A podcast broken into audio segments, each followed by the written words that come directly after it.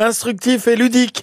La maison de la pêche euh, plonge au cœur de l'histoire de la Turballe. Bernard Hervier, président de l'association Au Gré des Vents, est avec Gilles Colliot ce matin sur France Bleu Loire Océan. Alors, le musée de la pêche, il est au-dessus de la criée, donc sur les terrasses de la criée. Enfin, le musée, il a un objectif un peu historique déjà, donc sur l'histoire de la Turballe, l'histoire de son port, de ses conserveries, de ses embarcations. Et il nous emmène effectivement jusqu'à la pêche d'aujourd'hui. Hein, donc l'histoire du port et puis l'histoire de la ville, parce que la Turballe finalement est une commune très récente. 1865. Alors on va même pouvoir euh, carrément avec euh, des images de, synthèse euh, participer à une partie de pêche. Aujourd'hui on a deux bornes. La première, bah, justement, c'est la construction du port. Hein, donc on voit comment au fil des années le port s'est construit jusqu'aux derniers travaux qui viennent de s'achever. Et puis on a une deuxième borne où là on part en mer effectivement, où on va raconter une année de pêche.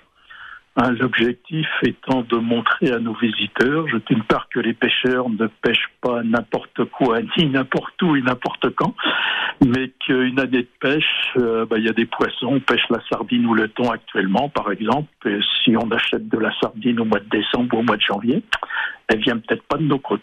Alors dites-moi, on peut aussi prolonger la visite avec ce navire de, pêche au gré des vents? Donc un bateau que nous avons sauvegardé et qui a fait la pêche, lui, des années 60 jusqu'aux années 90. Et au-delà de ce bateau, on visite également le port et surtout la criée. Et là, faut se lever tôt, 5h30 du matin, mais une fois dans les vacances, ça vaut le coup. Moment-là que se passe la vente. Donc, en fonction des arrivages du jour, on va, on va voir déjà les différents poissons.